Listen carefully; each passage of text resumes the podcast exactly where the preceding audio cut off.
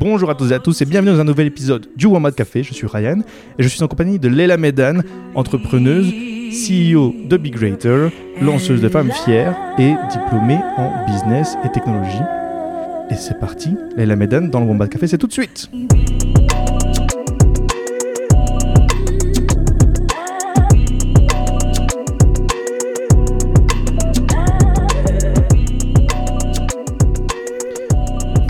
Bonjour Leila. Bonjour Ryan. Ma première question, elle va être très très simple, c'est comment vas-tu?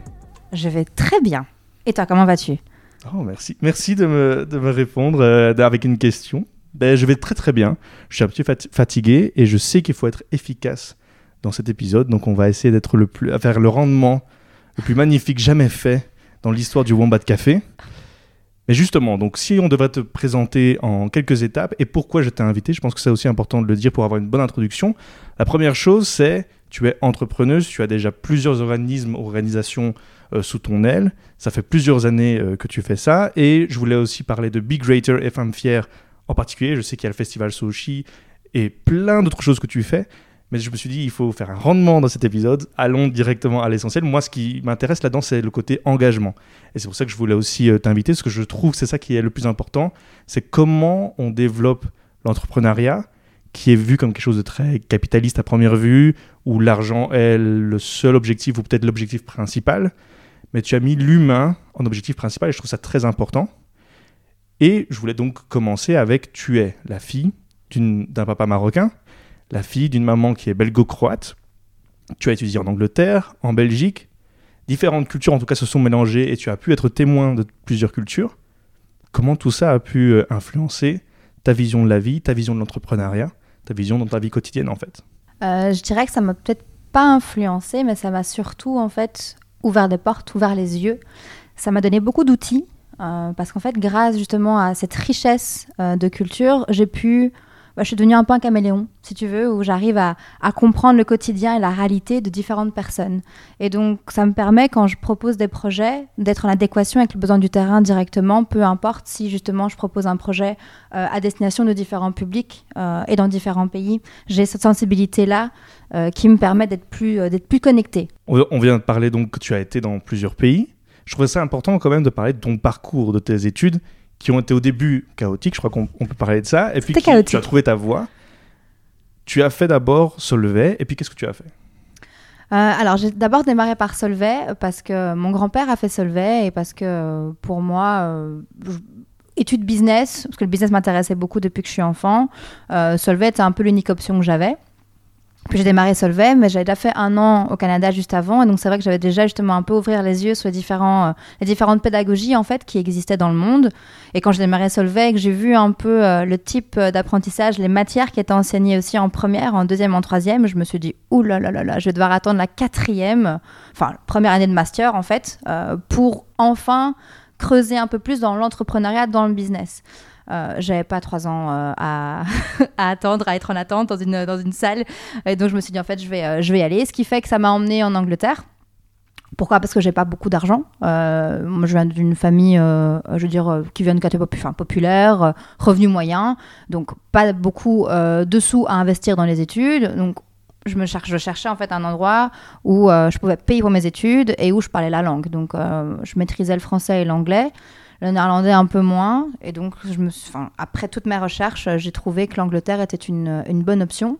Où j'ai commencé d'abord en communication parce que je me suis dit, bon, tiens, j'aime bien la com, le marketing, ça me parle, ça me ressemble. J'ai fait trois mois. En Solvay, j'ai fait trois mois. La com en Angleterre, j'ai fait trois mois. Je me suis dit, en fait, c'est pas pour moi ce truc. Donc, euh, j'ai repris en fait en business euh, international et finance. Et j'ai terminé euh, mon, bachelier en Angleterre, du coup, là-dedans.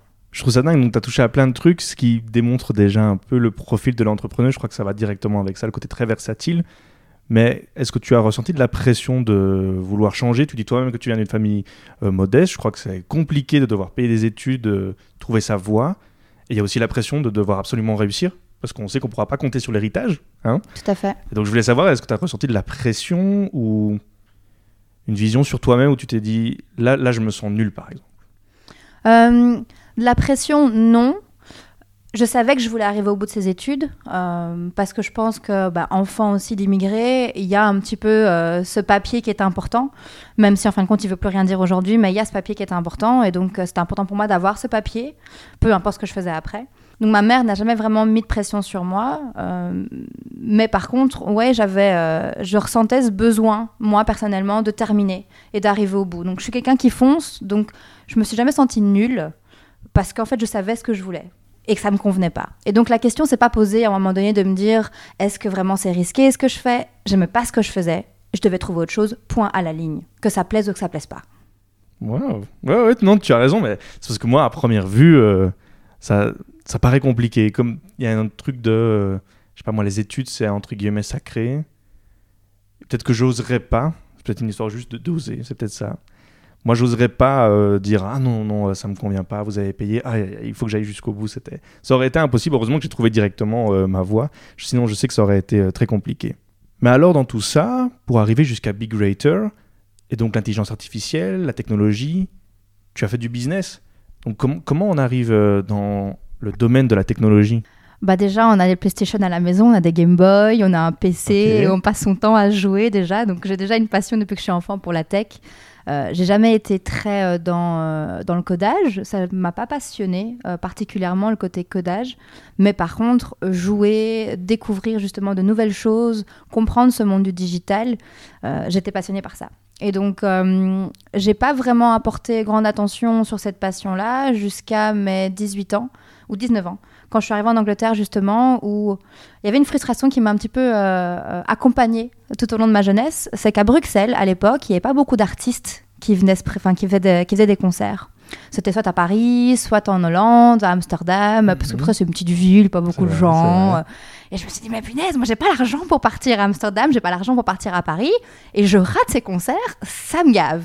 Donc il fallait que je trouve une solution pour arriver justement à avoir accès à ces concerts. Et donc je me suis dit, c'est en 2011, je vais lancer une plateforme de live streaming pour pouvoir voir les, les concerts de peu importe où je suis dans le monde. Et c'était qui que tu voulais voir en concert? À l'époque. Balance les euh, dossiers, balance les dossiers. C'est Tokyo Hotel ou c'est Justin Bieber Oh non À Justin Bieber, je suis pas sûre qu'il était né déjà en 2011. non, attends, je sais plus c'était qui. Enfin, moi, je suis plus dans le hip-hop et l'R&B, hein, donc euh, c'est plus mhm. ces gros artistes hip-hop. Euh, mais ils venaient pas, ils se présentaient pas. Euh, Lauryn Hill et Fuji étaient venus à Paris. Enfin, il y a des gros artistes et, et nous on attendait un peu comme, comme des rejetés comme ça à Bruxelles.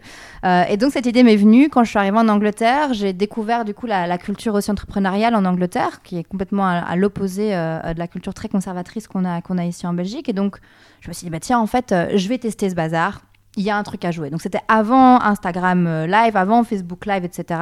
Il y avait une plateforme de live mhm. qui proposait ça. Et donc je me suis renseignée et c'est là que j'ai découvert ben, l'intelligence artificielle et justement euh, ces technologies-là qui permettaient la retranscription d'informations, la collecte de toutes ces données, le traitement de toutes ces données aussi euh, pour, être, ben, pour être affichées via une plateforme et que tout le monde regarde et puisse avoir des chouettes, des chouettes vidéos, recommandations de vidéos, etc. Quoi. Voilà, donc ça c'est un petit peu mon, mon entrée. Et puis, euh, et puis finalement, Urban Show, je ne l'ai pas développé euh, parce que j'avais d'autres priorités et j'avais pas les fonds de nouveau et j'avais pas non plus cette bouteille aujourd'hui pour me présenter devant, euh, bah, devant des business angels ou d'autres personnes qui allaient juste me, me crush, enfin complètement m'écraser. En tout cas, c'est ce que je pensais. Et donc, je suis rentrée en Belgique sans lancer, sans lancer cette initiative-là. Et puis euh, finalement, bah, je tombe dans le recrutement. Après mon expérience dans le recrutement, j'arrive euh, comme consultante informatique, en transformation digitale plutôt, dans différentes grosses entreprises telles que CGI, telles que Cognizant euh, ou d'autres. Et c'est là que je suis rentrée un peu plus dans le détail aussi, dans des projets de robotics, d'automatisation et d'autres. Déjà, je pense qu'on commence déjà un peu à voir une sorte de personnalité qui commence à se former là dans, dans cette interview. Tu es fonceuse. Et le monde de la technologie, d'un point de vue extérieur, je, ne connais pas très bien. Il paraît ça, paraît d'être un monde très masculin, euh, où c'est aussi que des fonceurs peut-être, mais en tout cas très masculin. Est-ce que toi tu l'as ressenti ce, côté-là, ou est-ce que c'est carrément un cliché? Et comment toi tu es passé outre euh, peut-être ce monde euh, plus dictatorial pour une partie de la population qui serait dans ce secteur-là? Alors c'est clairement un secteur encore très masculin pour beaucoup de raisons. Euh, principalement, il y a beaucoup de stéréotypes liés aujourd'hui justement euh, au monde de la tech. Quand on parle tech, on parle geek, Qui est-ce qu'on voit quand on voit un geek? On voit un autiste derrière un PC qui sort pas de chez lui, qui a des vêtements tout puants, qui s'est pas lavé depuis trois jours et des, des cadavres de pizza avec euh, des rats euh, en, dessous de sa, en dessous de sa boîte de pizza. Enfin, Theory, quoi, en fait. hein. voilà, donc c'est vraiment exactement. Euh, donc c'est vrai que même moi, je n'a- j'avais pas conscience en fait de- du spectre de carrière qui existait dans ce secteur-là. Et donc premièrement, bah, il y a aujourd'hui ce, ce- ce biais par rapport à ce secteur qui fait qu'il y a beaucoup de femmes qui sont pas au courant de tous les métiers qu'il y a. Il y a beaucoup de métiers où on ne te demande pas d'être derrière un PC, on te demande justement de, de faire le pont entre le business et entre ces codeurs euh, qui sont un peu autistes. Euh, tu peux faire du design aussi. Euh, Enfin, il y a plein, plein, plein de super chouettes métiers. Donc Et ça. qui est très humain. De nos jours, c'est devenu hyper humain. Il Et faut c'est comprendre l'humain pour pouvoir mieux dé- développer la technologie. Exactement. logique. Exactement. Mais c'est vrai que dans toutes les équipes dans lesquelles je me suis retrouvée, euh, dans chacune de mes expériences, euh, je pense qu'à 90%, voire 95%, c'était que des hommes. Ce qui, moi, au début, me dérangeait pas parce que je ne comprenais pas. Euh, et puis, c'est vrai qu'il y a certaines expériences qui se sont moins bien passées que d'autres.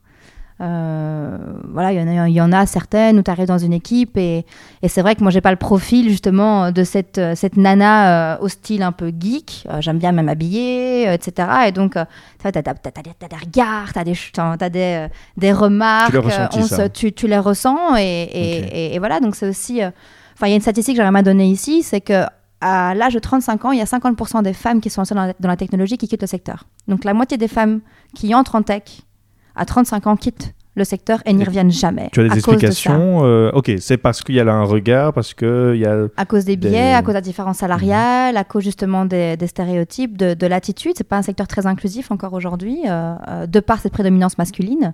Et donc, euh, à 35 ans, c'est tellement insoutenable que euh, la moitié des femmes, en fait, quittent le secteur. Donc, je pense qu'il y a vraiment aujourd'hui un problème à devoir, euh, à devoir régler. Alors, c'est pas, je ne blâme pas les individus, euh, mais je pense qu'au niveau sociétal, il y a, quelque chose à faire et il y a en tout cas une ouverture d'esprit à devoir avoir, une déconstruction des stéréotypes à devoir mettre en place dès le plus jeune âge, en sensibilisant aussi les jeunes femmes et, les jeunes tout court à ces métiers-là, ces métiers porteurs. Là, on arrive déjà dans le, côté Big Rater. Et tu as déjà un petit peu répondu à cette question.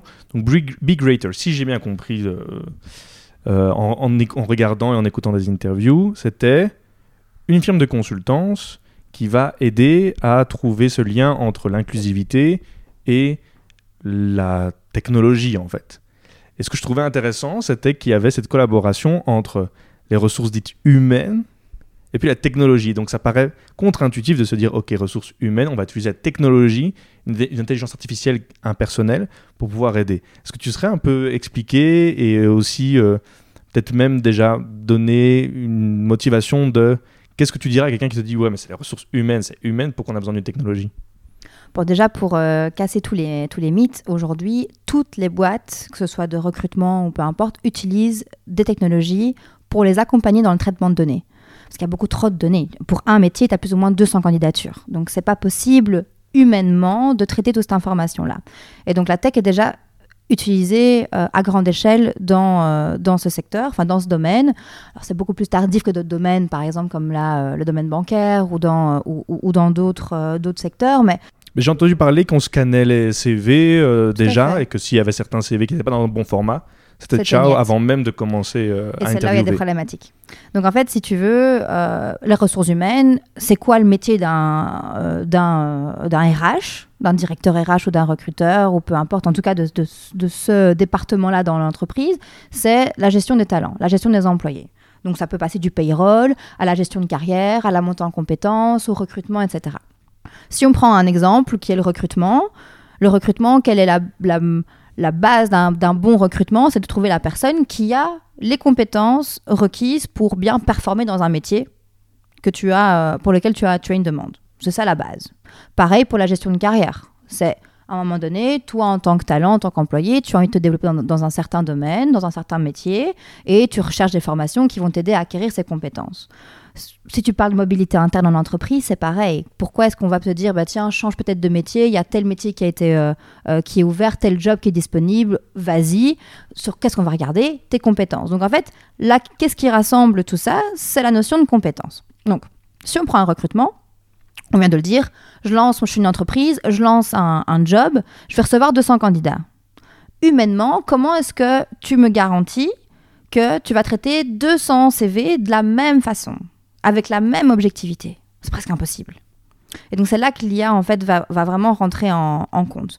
L'IA va permettre justement d'accélérer ce traitement de données sur des critères, sur base de critères objectifs. Et donc d'éviter que des billets humains, par exemple, viennent empiéter sur ce processus. Un exemple très simple de billet humain, ça va être le biais d'affinité biais d'affinité, il veut dire quoi? Il veut dire en fait qu'on a tendance à être plus proche des personnes qui nous ressemblent et de mieux nous entendre avec ceux qui nous ressemblent. Et donc c'est pour ça que des fois, tu vas regarder des, personnes qui ont des groupes d'amis et ils se ressemblent tous. Alors peut-être pas physiquement, tu as peut-être des, peut des, des, femmes, des hommes, mais ils ont sûrement beaucoup de centres d'intérêt en commun et c'est pour ça qu'ils sont, qu'ils sont ensemble. C'est pareil dans le recrutement. C'est-à-dire que si tu vas faire une interview avec, euh, avec une personne qui te ressemble et deux heures plus tard quelqu'un qui est complètement différent, tu vas avoir tendance, même s'ils ont les mêmes compétences, à favoriser la personne avec qui tu as eu un meilleur échange parce que le courant est mieux passé.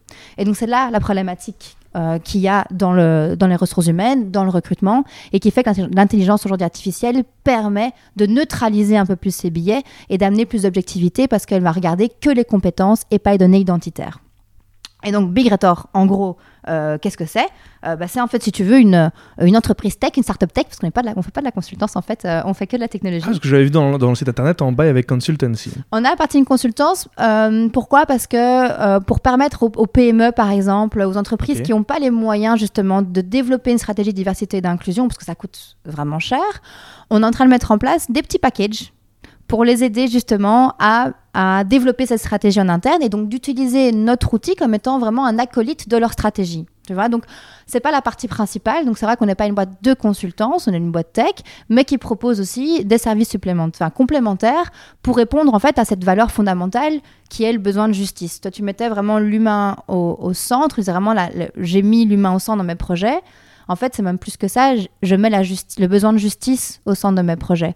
Et donc, je vais développer différents projets, que ce soit dans Big Retor ou dans Femmes Fières. On va rester sur Big Retor. Par exemple, on a lancé Take a Chance on Me, qui est une, campagne aussi où on, fait des vidéos, on interviewe différentes personnes pour justement un peu mettre en lumière l'expérience de personnes aux identités différentes dans le monde du travail, dans le marché du travail, et comprendre un peu mieux ben, leur ressenti face à certaines inégalités euh, et où ils en sont aujourd'hui, comment est-ce qu'ils sont passés outre, et justement augmenter pour les jeunes la représentativité de toutes ces personnes dans le marché du travail. Donc tu vois, il y a vraiment plein de choses qu'on fait, mais le cœur, vraiment, c'est cette technologie-là, c'est ce SaaS, donc c'est un software as a service qu'on développe, qui va venir en fait accompagner l'entreprise dans ce traitement de données pour vraiment lui permettre d'avoir une meilleure vue sur les compétences de ses employés et aider ses employés à euh, se développer au sein de l'entreprise, mais aussi développer leurs compétences et trouver le bon, euh, le bon métier, la bonne carrière pour leur épanouissement. Si je comprends bien, ce que tu es en train de faire, c'est cette intelligence artificielle, tu essaies d'enlever ces, ces biais cognitifs et ces biais humains. Mais j'ai déjà entendu, par exemple, une intelligence artificielle qui voulait essayer de euh, prédire quel prisonnier allait se retrouver en prison aux États-Unis et on, s'est retrouvé avec euh, une, intelligence artificielle qui, en fait, faisait elle-même ses billets en mettant euh, en prison, en, en, prévoyant de mettre en prison une population plus afro-américaine. J'ai vu aussi, par exemple, enfin, de toute manière, c'est un humain qui, qui crée cette intelligence artificielle. Donc, comment tu arrives alors à passer outre ces biais cognitifs du créateur, la créatrice, lorsque tu lances cette IA alors déjà, si euh, tu me fais utiliser une IA qui est créée par une seule personne, euh, je te dirais fouille. Fouille très loin. Run away. Parce que c'est clair que ce sera biaisé. Moi, aujourd'hui, je crée une intelligence artificielle, je crée un algorithme, il va être biaisé. Pourquoi? Parce que j'ai développé avec ma grille de lecture de la vie, ma réalité. Et donc c'est pour ça qu'aujourd'hui, tu as vraiment un besoin d'avoir plus de diversité justement dans les équipes de développement. Parce que moi, j'ai pas la, j'ai pas la réalité d'une personne aveugle, par exemple j'ai pas la réalité d'une personne afrodescendante euh, euh, ou d'une personne transgenre. Je connais pas son quotidien. Je ne connais pas très bien ses besoins. Je peux lui poser la question, je peux lui demander, je peux euh, l'onboarder dans le projet aussi pour lui demander peut-être certains, certains, certains inputs, enfin informations mais je pourrais jamais avoir la réponse, enfin la vérité telle que elle la détient. Et donc c'est pour ça que par exemple tu as Amazon qui a lancé euh, une application aussi de recrutement il y a maintenant quelques années, je crois que ça date de 2017, où euh, tu pouvais en tant que candidat déposer ton CV pour un job et il allait te dire si, étais, si tu matchais ou pas euh, avec, avec ce métier. Jusque là, tout va bien, c'est Amazon, tu te dis, il y a du budget, ça va être génial. Sauf que après même pas 24 heures, ils se sont rendu compte que tous les CV de femmes étaient mis de côté par l'algorithme. Qu'est-ce qui s'est passé? Très simplement, c'est qu'en fait, quand les équipes de développement ont décidé de collecter les données de l'entreprise pour venir entraîner le modèle. Historiquement parlant, l'entreprise avait recruté que des hommes. Et donc les données qu'ils avaient pour entraîner le modèle étaient des données masculines, appartenant en tout cas à des personnes euh, à des hommes. Conséquence, l'algorithme, il s'est entraîné avec des données où il se dit je vois que d'un genre masculin. Donc en fait, ça veut dire que si j'ai un autre genre qui vient, euh, qui vient un petit peu s'incruster dans mes données, c'est que c'est pas bon, c'est pas un profil en tout cas qui amènera à une réussite ou qui amènera à un succès. Et donc il a discriminé justement tous ces, euh, tous ces CV, euh, tous ces CV de femmes. Alors c'est pas question que les femmes n'étaient pas pertinentes, c'est question qu'historiquement, aujourd'hui, on a vraiment un souci au niveau d'une neutralité au niveau des données, parce qu'historiquement, on n'a jamais été neutre.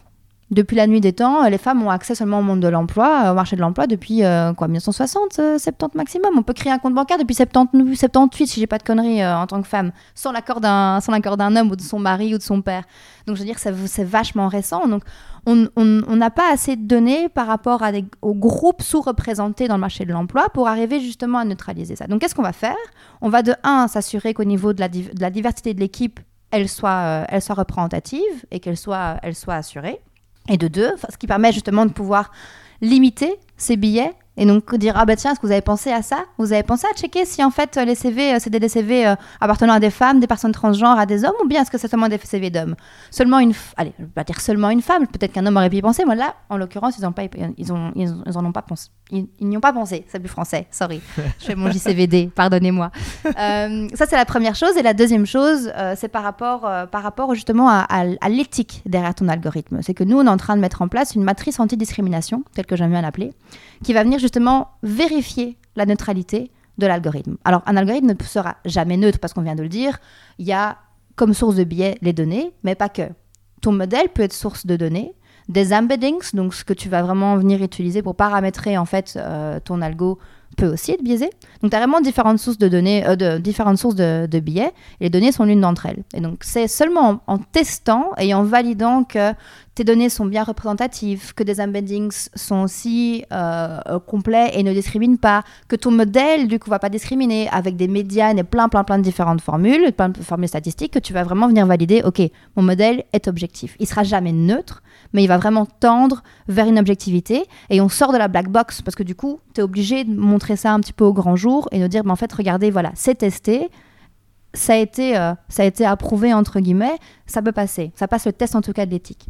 Tout ça, je trouve ça super intéressant, un engagement à travers le recrutement. Mais aussi, je voulais insister sur les auditrices et les auditeurs qui peuvent se dire, ça n'existe pas euh, le, racisme ou le sexisme durant le recrutement même, en tout cas un manque d'inclusivité lors du recrutement. Est-ce que c'est viable? Est-ce que tu ne conseilles pas à une personne de cacher ses origines lorsqu'on fait un recrutement et d'aller dans l'assimilation euh, de la culture d'entrepreneuriale de là où il va aller, ou plutôt être fier euh, de, sa culture et essayer justement de ne pas enfin, prendre le risque de peut-être être refusé euh, un entretien juste parce que voilà, le type en face ou la meuf en face est raciste ou sexiste ou quoi, que ce soit. Comment, quel conseil tu pourrais donner à une personne euh, qui est face à cette situation? Je, conseillerais toujours d'être qui on est et, et d'être fier de qui on est. Mhm. Parce que c'est cette singularité-là qui fait que personne d'autre n'est comme vous. Et donc, oui, jamais, jamais je, je, je, cacherai. Et la question que je vous poserai, en fait, c'est est-ce que vous avez envie de bosser pour quelqu'un qui en fait dénigre qui vous êtes? C'est une bonne question. Moi perso, j'ai pas envie. Est-ce que tous les matins je vais me dire je vais me lever pour quelqu'un qui en fait s'il sait vraiment qui je suis, me vire? Ou me crache dessus, ou m'insulte, ou se fait des blagues sexistes, ou fait des blagues racistes. Ou... Moi, j'ai une anecdote aussi pour toi. Le frère de, de, mon ex s'appelle Ali. Et Ali euh, est d'origine iranienne. Et alors, Ali a fait ses études aussi en informatique et, euh, a voulu se lancer. Euh, bah, je te parle de ça, c'était dans les années 90. Hein. donc aujourd'hui, Ali, je crois qu'il a. Ali, ne me critique pas si je n'ai pas le ton âge, si j'ai pas le bon âge, mais je crois qu'il doit avoir un peu moins de 50 ans. et, et, donc, il postule et, et on l'engage dans une entreprise pour aller justement réparer des PC dans des boîtes. Sauf que quand il commence, on fait ses cartes de visite. Et il prend ses cartes de visite et il voit que c'est marqué Alex et là, il se fait, mais attends. Et donc, moi, on me raconte cette histoire, tu sais, je suis un peu voilà, nouvelle dans la famille, on me raconte ce truc, et je dis, mais attends, c'est une blague. Et non. On, le, allez, la manager, le, commercial lui a dit écoute, pour que ça passe et qu'il n'y ait pas de problème, on va t'appeler Alex. Sinon, au téléphone, tu dis que tu appelles Ali, on perd nos clients. Donc, il y, y a un racisme existant, mais est-ce que vous voulez justement bosser pour cette personne qui change votre identité ou a honte en fait de qui vous êtes, ou bien bosser pour quelqu'un justement qui va aller imposer qui vous êtes et qui va être fier de tout ce que vous pouvez apporter et de la richesse que vous avez que lui n'a pas ou qu'elle n'a pas. Après, on n'a pas toujours le choix, peut-être. On n'a pas toujours le choix. C'est clair que si maintenant on est dans une situation financière compliquée, il faut des fois accepter. Je suis pas en train de dire non plus euh, qu'il faut aller envers et contre tout. Hein. Donc, euh, il y, a, y, a, des réalités euh, de, individuelles, des réalités de chacun. Donc, si vous devez prendre ce job, prenez ce job. Mais si vous ne devez pas, ah, vous infligez pas ça, les gars, c'est pas nécessaire. Enfin, il y a plein d'autres personnes, il y a plein d'autres entreprises qui sont à la recherche désespérément d'un talent comme vous. Donc, allez trouver ces boîtes-là, allez trouver ces boîtes qui vont mettre en avant justement qui vous êtes et ce que vous pouvez lui apporter de plus qu'elle n'a pas aujourd'hui? Et d'ailleurs, il y a plein de statistiques qui le prouvent. Hein, des boîtes qui sont plus diversifiées sont des boîtes qui sont plus innovantes, plus performantes. Enfin, je sais pas, ça fait des années que ces statistiques existent et j'ai l'impression que les boîtes, elles les voient plus tellement qu'on les a ressorties, mais, mais c'est vrai faut même moi dans mes équipes hein, je le vois je, le vois quand j'ai euh, des personnes vraiment d'horizons différents et on parle souvent de genre ou d'ethnie mais ça peut être quelqu'un qui a un handicap quelqu'un quelqu'un de plus âgé parce que j'ai que 30 ans, moi j'ai des équipes qui sont assez jeunes, mais le fait d'avoir quelqu'un de plus âgé aussi apporte une autre perspective parce que c'est une autre génération aussi. Donc tout ça en fait me nourrit au quotidien de connaissances qui fait que j'arrive à pouvoir mieux délivrer dans mes projets, tout simplement. L'inclusivité est clairement quelque chose qui peut apporter que un avantage pour sa propre entreprise. Cette inclusivité, tu as aussi voulu la représenter dans un autre projet qui s'appelle Femmes Fières.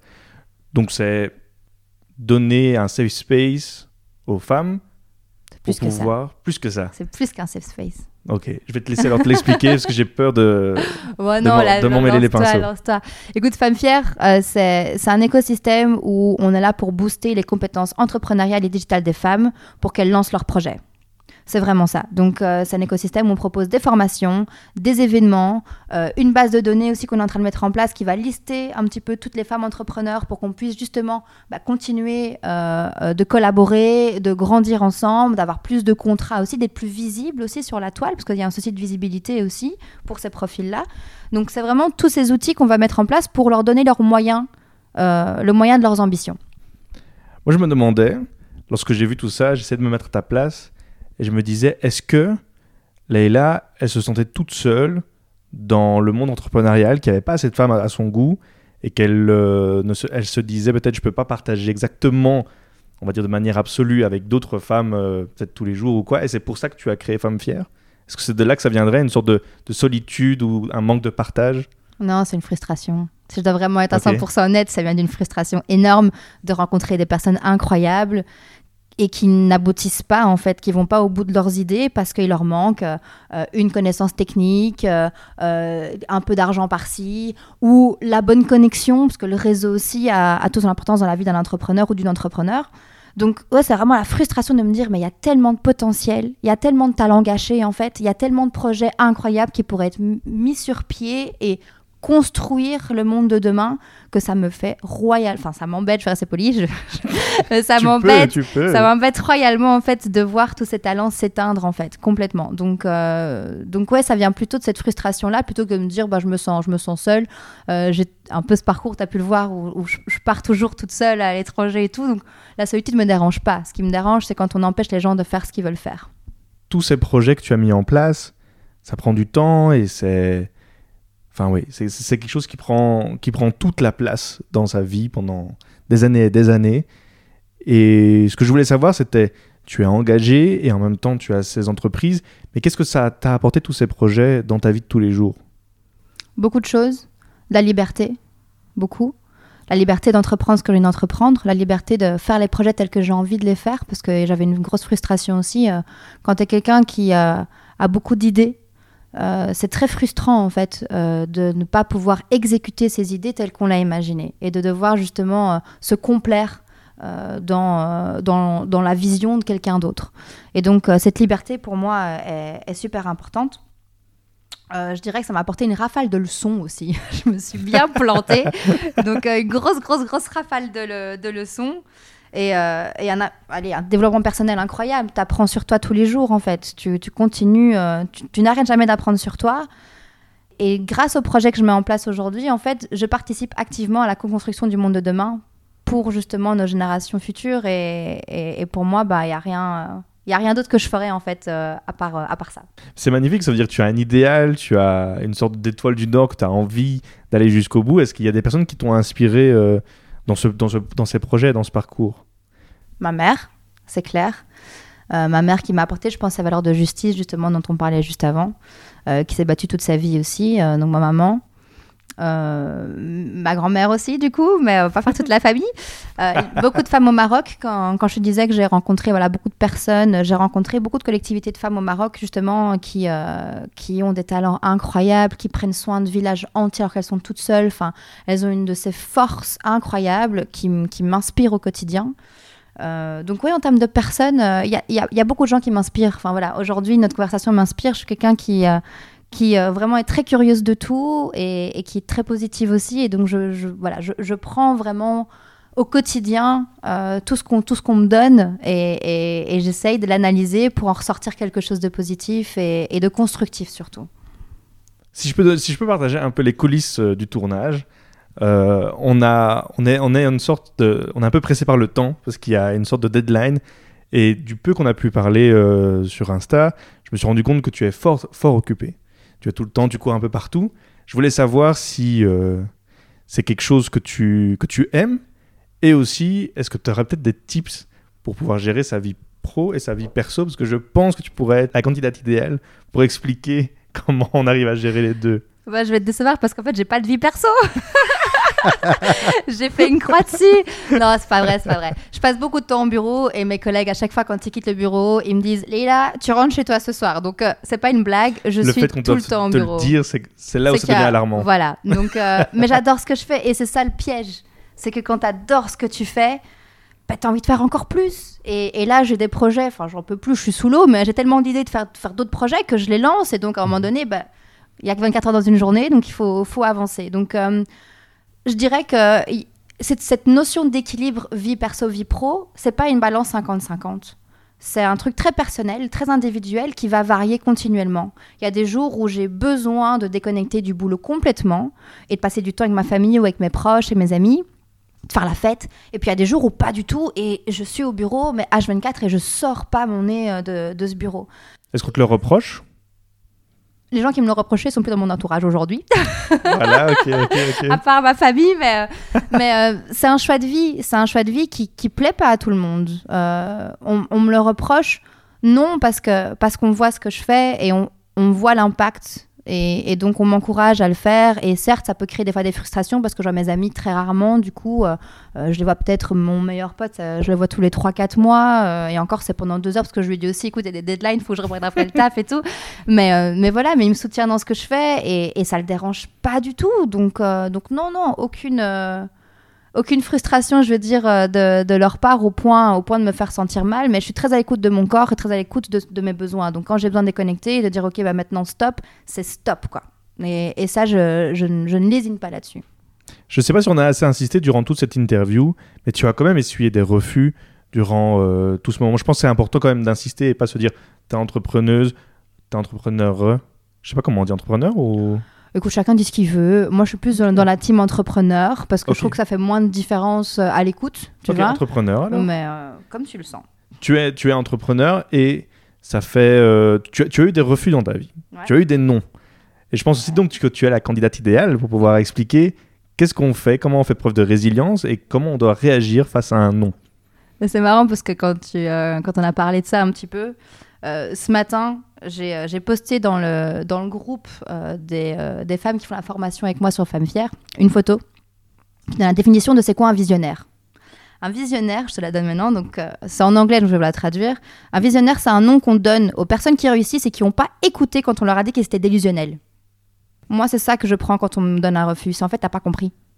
T'as pas compris, mais t'inquiète, quelqu'un d'autre va comprendre. C'est pas grave, t'as raté ta chance. C'est, tu vois, c'est ce côté-là que je garde. Donc les refus, en fait, euh, les rafales de leçons que je t'ai expliquées, Mhm. ouais, voilà, c'est, c'est, une, c'est une des rafales où finalement, en fait, euh, je, sais, je sais où je vais, je sais ce que je fais, et euh, tu montes dans mon bateau ou pas, c'est toi, qui, toi qui le regretteras. Mais moi, mon bateau, il avance, peu importe. Je crois qu'on a réussi à tenir dans les temps. J'ai encore deux petites questions pour toi et on aura terminé. Shoot La première, c'est as-tu des recommandations culturelles? Le podcast a, a débuté comme ça, on faisait des recommandations culturelles toutes les semaines. Et puis je me suis dit pourquoi pas demander à des invités de donner des recommandations culturelles? Ça peut être ce que tu veux, ça peut être en rapport avec ton engagement, ça peut être autre chose. Dis-nous tout. Euh, j'ai regardé une série il n'y a pas longtemps sur Netflix, euh, une série belge euh, qui tournait à Bruxelles, qui s'appelle en anglais Soil, en néerlandais Gront. je sais pas je vois très très bien de quoi tu parles, c'est le trafic de terre marocaine. Exactement, et, et, je trouve ça génial parce que, parce que ça donne, enfin c'est un vent de fraîcheur, c'est tourné à Bruxelles, euh, c'est fait par des producteurs aussi, euh, enfin des réalisateurs euh, marocains, mais très connus internationaux, qui ont fait des très grands films maintenant aujourd'hui, dont un Marvel. Et donc, ouais, je trouve ça important. On est toujours là à soutenir un peu les autres, les étrangers. Ah ouais, lui, il est génial, il est génial. Bah, soutenons un peu nos talents ici, bah, nationaux, nos talents bruxellois carrément. Et, et, vous allez voir cette série, enfin en tout cas personnellement, j'ai trouvé la façon dont c'est réalisé, j'ai trouvé le scénario vachement chouette, vachement intéressant et, euh, assez poussé. Quoi. Donc, c'est quoi le synopsis? euh, Le synopsis, euh, en gros, on suit une famille marocaine qui euh, tient une, une, assurance, Assurance Omar, un peu dans ses aventures, où il y a un gamin, voilà, un gamin qui est un peu euh, euh, dans la rue, qui a des idées complètement farfelues, complètement folles, une sœur qui, elle, bah, justement, gère avec son mari et son père l'assurance, mais elle qui est plus conservatrice et qui ment un peu à son, à son mari, son mari qui est complètement fou dans son monde, le père qui a une femme, enfin, qui a une nouvelle femme qu'il n'a pas annoncé à ses enfants, donc il cache plein de trucs, mais voilà, mais le, le personnage principal, c'est vraiment ce gamin qui, euh, a priori, en fait, euh, va pas faire grand-chose de sa vie, mais qui finalement se retrouve à donner une nouvelle, un vent de fraîcheur à cette, à cette assurance, assurance de son père, et qui va lui faire gagner des, un prix et tout bazar. Enfin bref, je vous spoil pas tout. Je suis nulle pour les synopsis d'ailleurs, donc faut m'arrêter.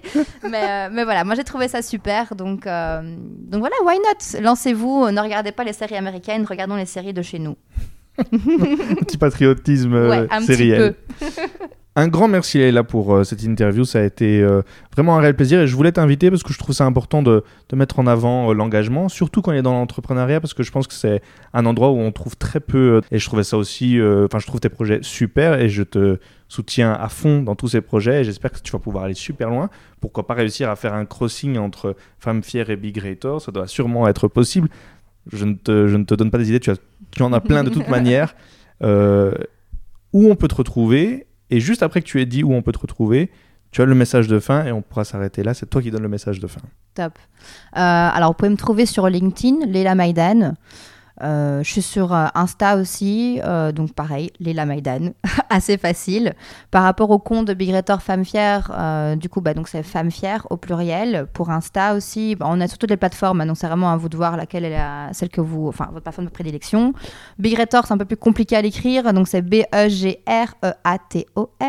Et, et, voilà, je pense que c'est déjà pas mal. à part ça, ouais, je vais pas vous donner mon WhatsApp aujourd'hui, les gars, désolé. et alors, on va terminer par le mot de la fin. Euh, je dirais le mot de la fin, pour moi, c'est vraiment euh, donnez-vous les moyens de devenir la meilleure personne, la meilleure version de vous-même et faites ce que vous voulez, faites ce qui vous plaît.